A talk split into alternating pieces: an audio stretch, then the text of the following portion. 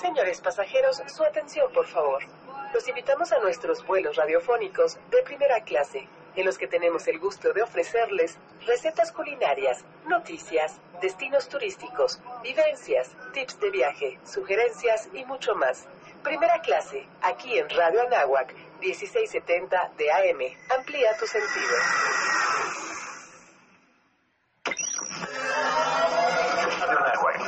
Comenzamos una emisión más.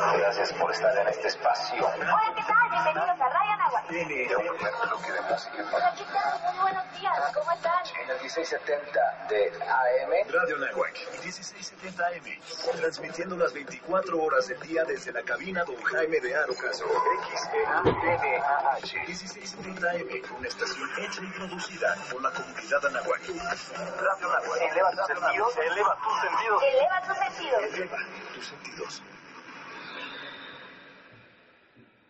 Hola, soy Alberto Ratia. Carlos Cañas, Ricardo Rangel, Rafael Molina, Marisol Huerta. Daniel Arandía, Oscar Gómez. Los Halcones de la Banca. Y estás escuchando Halcones Financieros. Atrapa el conocimiento bancario aquí, en Radio Anáhuac, 1670 AM. Amplía tus sentidos.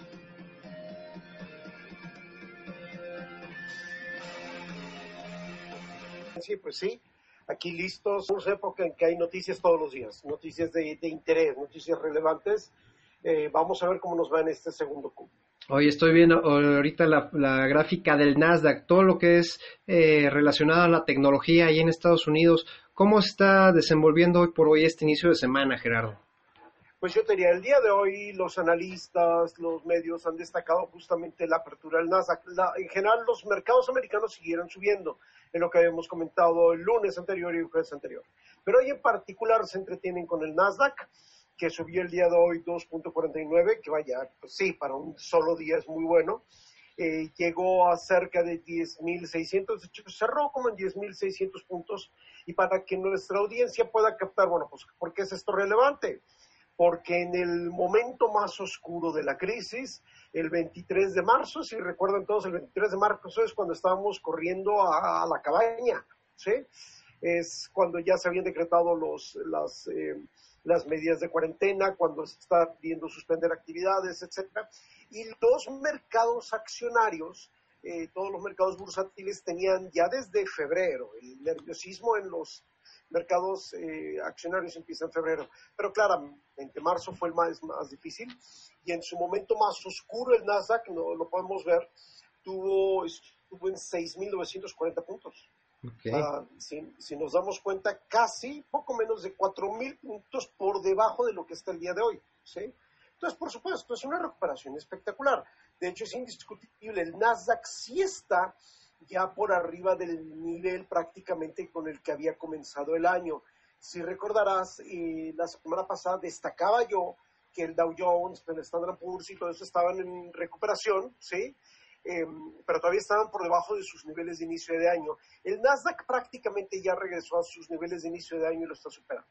Ahora, para nuestra audiencia, sea que, que sean muy técnicos, no es bien importante recordar, el Nasdaq es eh, de, de- de las tres principales eh, bolsas, la de Nueva York, eh, el American Stock Exchange y, y Nasdaq, pues es un poquito como que el, el chavo hipster, ¿sí? Es el de las tecnológicas. Ok. No solo tecnológicos cotizan ahí, hay que sacarlo, pero nació como un espacio para las tecnológicas.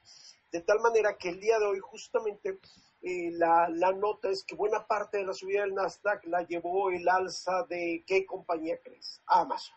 ¿sí? Ok, Yo creo claro. que una de las más emblemáticas compañías de, de, de, de, de- tecnología, ¿no? Y de logística, ¿no? O sea, ¿cómo, la podríamos catalogar, Gerardo? ¿Más como una empresa de, de enfocada en tecnología o, o logística, Gerardo?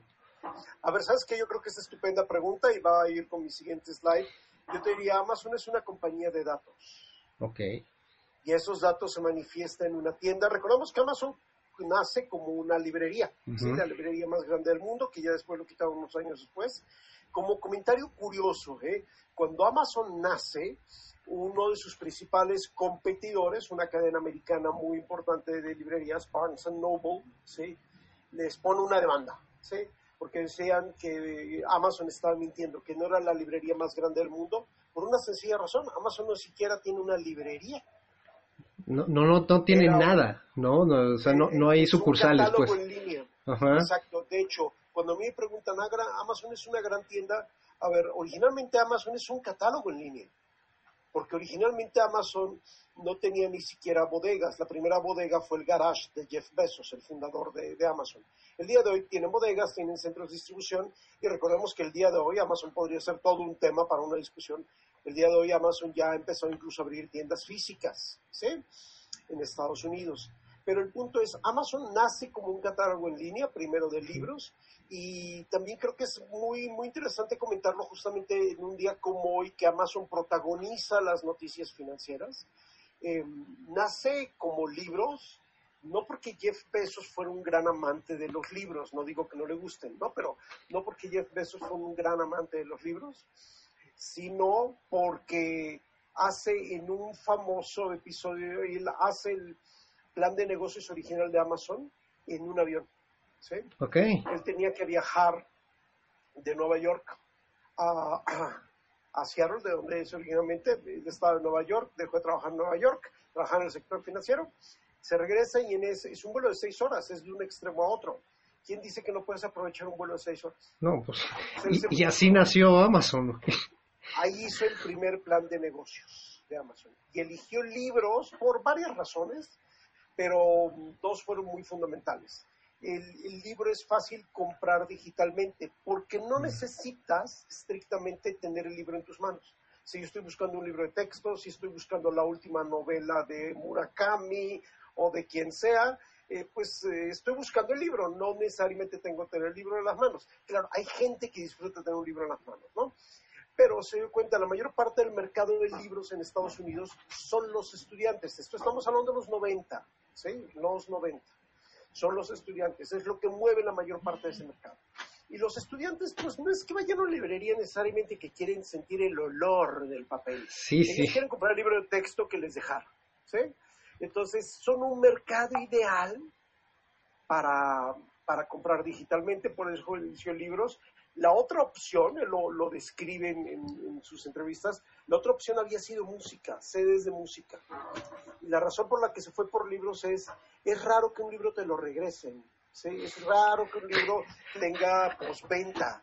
Hay un dicho ahí, ¿no, Gerardo? Que dice que es tonto el que presta un libro, ¿no? Pero más tonto el que lo regresa, ¿no? Exactamente. Entonces, por toda esa facilidad dijo, vámonos por libros, es un gran mercado. Recordemos que el mercado de libros en idioma inglés es el mercado de libros más grande del mundo. Obviamente creo que lo podemos entender porque no solo los anglosajones consumen eh, libros, ¿no? Eh, después de ese mercado me parece es el francés o el alemán, ¿sí? Después creo que es el chino. Y el español desafortunadamente no está entre los primeros lugares, es como el quinto o sexto lugar de mercado de libros a nivel mundial. Pero bueno, más allá de, ese- de esa anécdota, por eso se dedica a eso y ya conforme más Amazon va creciendo, conforme este catálogo en línea va creciendo y siendo exitoso, incorpora todo, música, refrigeradores, lo que se te ocurra, lo que, lo, lo que te gusta, ¿no? Eh, no se ha convertido en algo así como de que si no hay en Amazon no existe, no llegamos a ese punto, pero, pero se está acercando, ¿no? Entonces, pues sí, eh, yo te diría, hubiera dicho hace unos años, es un gran retailer, eh, unos años pues te diría es una gran compañía de logística, ¿sí? Eh, yo hoy te diría sin lugar a dudas, es una gran compañía de datos. La razón por la que Amazon es tan exitoso es por su gran manejo de datos, de tal manera que algo que a lo mejor no mucha gente identifica, Amazon no solo el catálogo en línea, no solo la tienda, provee servicios, ¿sí? De administración de Big Data, ¿sí? Para corporativos. Entonces, eh, el día de hoy Amazon llegó a 3 mil dólares la acción. ¿Sí? No cualquier compañía puede decir eso. Entonces, eh, bueno, pues a eso se debe el boom del, de- del día de hoy. Ahora, muy importante para nuestra audiencia, lo que ya he comentado las veces anteriores, un- una, eh, una escalada de este estilo, este crecimiento es bueno, indiscutiblemente, pero todavía no sabemos si esto refleja en los índices una recuperación sostenida. Hay que esperar. El tercer Q es muy importante. Todavía podría haber rebotes.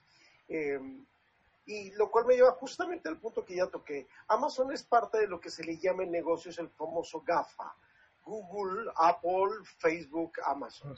Eh, compañías, eh, piense la, cualquier persona que nos está oyendo, Eh, no sé, lo, son compañías que todo el mundo conoce. A lo mejor son cuatro compañías con las que todos interactuamos. ¿sí? Y retomando la pregunta que me habías hecho, eh, Google es un buscador, sí. Apple fabrica computadoras, sí. El Apple. Eh, Facebook es donde hacemos mucho nuestra vida social, sí. Amazon te vende cosas, pero ¿qué tienen en común estas cuatro? No solo que sean gigantes tecnológicos, las cuatro son compañías de Big Data, son compañías de ciencia de datos. Y de eso están derivando sus modelos de negocios. Porque los datos son el nuevo petróleo, ¿sí? Los datos es de lo que van a vivir las compañías, sobre todo en el mundo digital y con la aceleración digital generada por esta pandemia. Entonces, bueno, pues sí, hoy tenemos la noticia de que las tecnológicas están llevando el crecimiento, eso no es sorpresa. Eh, y yo creo que, de hecho, la recuperación del Nasdaq indiscutiblemente será más sostenida que la del Standard Poor's o la del Dow Jones, porque mientras Standard Poor's y Dow Jones son los clásicos brick and mortar, o sea, cemento y ladrillos, las compañías clásicas, pues estas son las compañías tecnológicas por excelencia. En contraste, eh, pues tenemos que la bolsa mexicana no cayó, no, no diría que hubo una caída, hubo un leve retroceso, un punto y siete por ciento, sobre todo en los tiempos que hemos vivido, punto y siete por ciento no es nada, o sea, hubiéramos querido eso en uno de los días de marzo de abril. Sí, claro. Entonces, eh, lo, lo, cual te dice, bueno, por supuesto, hemos hablado de ese efecto tirabuzón, ¿sí? que los indicadores internacionales jalan a los indicadores nacionales. En este caso, yo diría que se mantuvo técnicamente tablas, ¿no? Como estaba el viernes. Ese punto de por ciento probablemente no es muy significativo, pero lo importante es a qué se puede haber debido. Digo, no puedo leer la mente de los inversionistas, sobre todo a tiempo real, pero indiscutiblemente podemos bien especular que una de las posibles razones sea las noticias del día de hoy, del desempeño económico interno que no han sido buenas. La inversión fija bruta eh, en abril, en abril, no en el año, no en lo que va del año, en abril cayó 37.1%. Recordemos, es el mes del encierro. Marzo, después de todo marzo, estábamos entre afuera y adentro, ¿no? Y fue entre mediados y finales de marzo que todos salimos corriendo a la cabaña, ¿no? Eh, abril fue el mes del encierro. Recordemos que las primeras reaperturas o los primeros permisos a algunos sectores, en particular sectores exportadores como, como automotriz, se dieron en mayo. Entonces, abril va a ser un mes en la historia de, nuestro país y del mundo, porque de hecho en, en abril cerca del 60-70% de la población del mundo estaba en cuarentena. ¿sí? Entonces, abril fue catastrófico, cayó 37.1% la, la inversión fija bruta. Eh, los datos varían según el sector, construcción fue como 25, em, eh, otro tipo de inversión fue tipo 30, pero el punto es 37.1. Ahora, la buena noticia es que esto fue precisamente por este shock simultáneo de oferta-demanda. Todos los consumidores métanse a su casa y todos los oferentes, todas las fábricas, todos los negocios cierren operaciones. Eso no lo habíamos tenido en 50, 60 años. ¿Sí? si es que más. Entonces, difícilmente volveremos a tener algo de ese estilo y muy previsiblemente mayo no será tan malo. Pero sí, este yo te diría es el, el momento más oscuro de la crisis económica, la caída de abril y yo creo que el desempeño del, de la bolsa lo refleja un poco en ese sentido. Oye, Gerardo, y sobre todo los que nos están escuchando, el público, esta inversión fija bruta es importantísimo. Ahorita que, tocaste el tema precisamente de, de, el cemento y los ladrillos que se tienen que hacer para la construcción, pues parte de, esa inversión fija bruta es eh, referente a la industria de la construcción, ¿no? Eh, eh, podríamos decir que el, la inversión fija bruta es el parámetro en el que los empresarios pueden eh, decidir si van a invertir en activo fijo eh, durante cierto periodo o para, hacer esa estrategia al mediano y largo plazo, Gerardo? Eh, no solo eso, tienes toda la razón, usted te habla de expectativas y también te habla de algo muy importante. Siempre hay un nivel de inversión fija bruta que no necesariamente es inversión fija bruta nueva, es lo que se llama gastos de capital, mantener la inversión fija que ya tienes. Porque si tú no la tienes, tu infraestructura se erosiona y va perdiendo productividad. Entonces, ¿por qué es importante ese componente, ese gasto de capital? Porque el gasto de capital te habla de perspectivas de crecimiento. Tú no le das mantenimiento a una infraestructura que sientes que no vas a utilizar. Tú la inviertes porque piensas que la tienes que mantener en, el nivel de producción o aumentar su nivel de producción. O que esa máquina te va a dar eh, en algún futuro esa, esa eh, demanda o satisfacer esa demanda más bien, ¿no? Efectivamente, o sea, que hay un mercado allá afuera que justifique esa inversión fija. ¿sí? Y algo muy importante que quisiera señalarle a la audiencia, el consumo te ayuda a reactivar la economía en el corto y mediano plazo y es importante. ¿sí? Y el consumo también cayó en abril, por obvias razones, todos estábamos encerrados. Eh, pero a largo plazo las economías crecen por inversión fija, por inversión de infraestructura. Te lo pondría de esta manera, pondría un símil para que nuestra audiencia lo entienda. Eh, si tú sientes, bueno, pues que hay cierta seguridad, si hay cierta tranquilidad, etcétera, pues sí, vas y te compras ropa, vas y sales al cine, vas y te vas de vacaciones, ¿no? Eh, pero tu horizonte de confianza tiene que ser distinto, mayor, para que decidas tú comprarte un carro, por ejemplo. Y todavía mayor para que decidas adquirir un crédito hipotecario de una casa. ¿Sí? Entonces, necesitas el corto plazo, sobre todo en un momento como el actual, pero también necesitas el largo plazo. ¿sí? El consumo te hablará de perspectivas de corto plazo, pero la inversión fija te habla de perspectivas de largo plazo y necesitamos los dos. Claro. ¿sí? Entonces, por eso es importante ahora, esperábamos esto, o sea, no es una sorpresa, esperábamos esto, y por eso yo te diría, pues la bolsa se quedó tablas, incluso no, no, me, no, no me detendría demasiado en ese punto de 17% negativo, bueno, pues es prácticamente tablas, porque pues aunque haya buenas noticias afuera, que no nos afectan tan directamente, sí, las tecnologías no nos afectan tan directamente como si nos afectan los mercados principales, donde están todas las compañías ligadas al Tratado de Libre Comercio, por ejemplo. ¿sí? Eh, y estas noticias internas del día de hoy, pues obviamente era algo que ya esperábamos, pero bueno, pues ya tenemos el dato duro, veremos cómo nos va en mayo. Definitivamente yo creo que esto es lo más oscuro, triste, negro que veremos en cuanto a inversión fija bruta este, este año. Este, Ciertamente se espera que tomarás el nivel de inversión fija bruta en el año pueda ser negativo, pero no 37%. ok. ¿sí? O sea, un nivel anual 37% es una guerra, ¿sí? Entonces no hay que espantarse, ¿sí? O sea, este es un dato de un, de un mes y un mes que sabemos que fue como Atípico, no lo hemos vivido Sí, sí, sí. en 40, 50 años. Fue el abril negro, ¿sí? Y va a ser el abril negro del que vamos a hablar en libros de historia, ¿no? Bueno, pues para ir cerrando, José Ricardo, quisiera yo platicarle a nuestra audiencia sobre eh, un- uno de los eventos de Rismatics, justamente que estamos hablando de tecnología Claro. y sabemos que el futuro va a ser tecnológico, el futuro va a ser digital, ya lo era, ¿sí? Por si alguien le quedaba una duda, y la, y la pandemia lo que ha hecho es que lo que iba a pasar en meses, años, décadas, está pasando a un ritmo súper acelerado. Tú oyes diversas industrias de cosas de lo que tomaría semanas, perdón, lo que tomaría años, ahorita tomó semanas, etcétera. Eh, como quiera que sea, la aceleración digital es un hecho. Y en ese sentido, pues Rismatics, que sirve al sector financiero, proporcionándole opciones de capacitación de alto nivel, tiene realmente un eventazo ¿eh? a finales de agosto. El Digital and Open Banking Training Week. ¿sí? Y digo, no me voy a ir leyendo, no voy a hacer como una lista de, de clase leyendo todos los nombres, pero bueno, si, si vemos aquí los nombres, Bernardo González, Andrín Jerres, Marcela Cetina, Miguel Díaz Díaz, líderes y protagonistas Wow. tanto de instituciones financieras como de reguladores, ¿sí? Eh, hablando sobre justamente sobre cómo se está acelerando la digitalización en el sector financiero. El sector financiero ya empujaba mucho la digitalización, seamos realistas. Bueno, pues con esto, esto, esto que ya existía, si íbamos a 70, ahora vamos a ir a 80, 90, 100, y aquellos que están en el sector financiero, es mejor que estén actualizados sobre esto.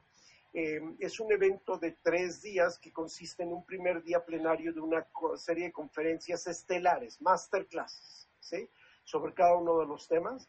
Y los otros dos días es una serie de talleres que hay con diversos expositores que van a hablar de Open Banking, de FinTech, de marco regulatorio, etcétera, ¿sí? O sea, yo te diría, no encontrarías una oportunidad de capacitación tan intensa junta en un solo evento, ¿sí? Porque como dije, no es simplemente una serie de conferencias tipo TED Talk, ¿sí? Ya. Es una serie de conferencias magistrales, más cursos de capacitación para meterte de lleno al, al tema.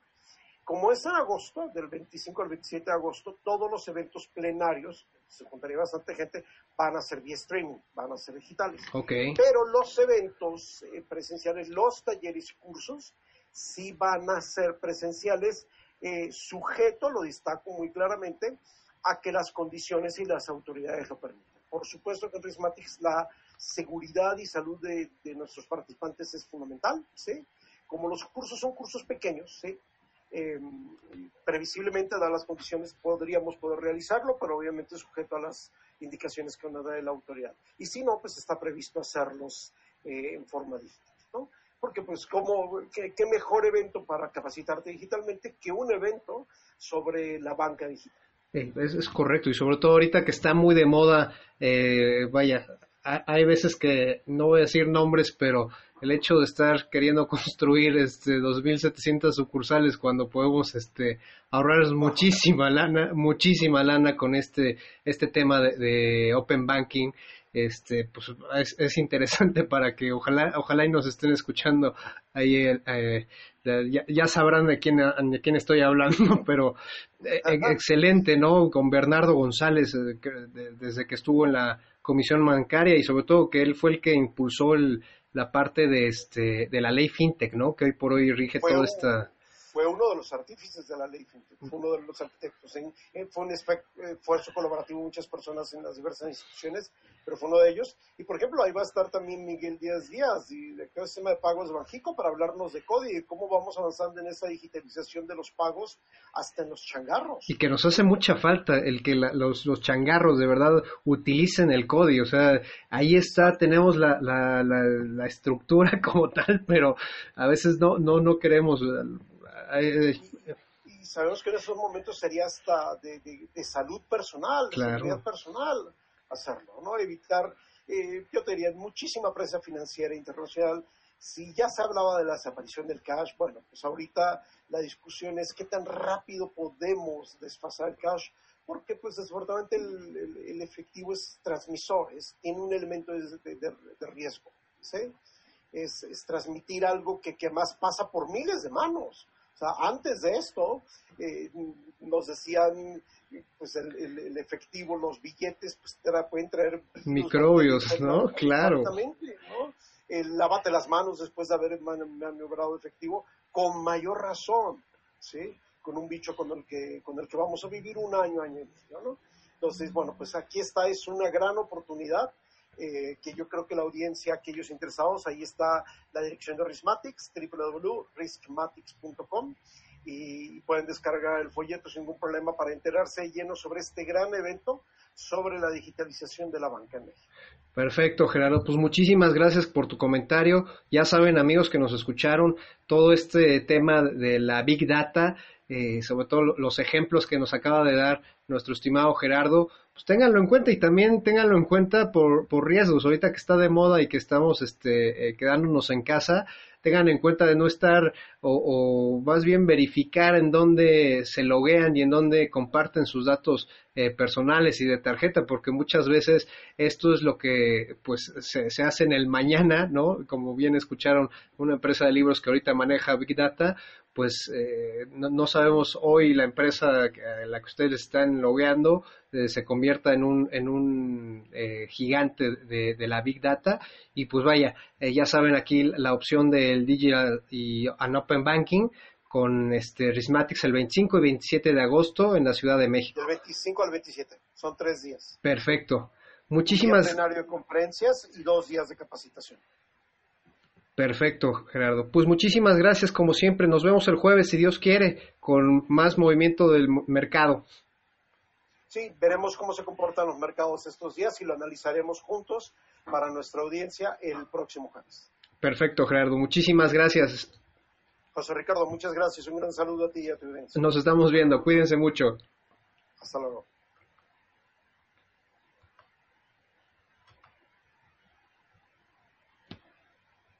Terminó por hoy. Halcones Financieros es una producción de la Asociación de Egresados de la Maestría Internacional en Banca y Mercados Financieros. Atrapa el conocimiento bancario aquí, en Radio Anáhuac, 1670 AM. Amplía tus sentidos.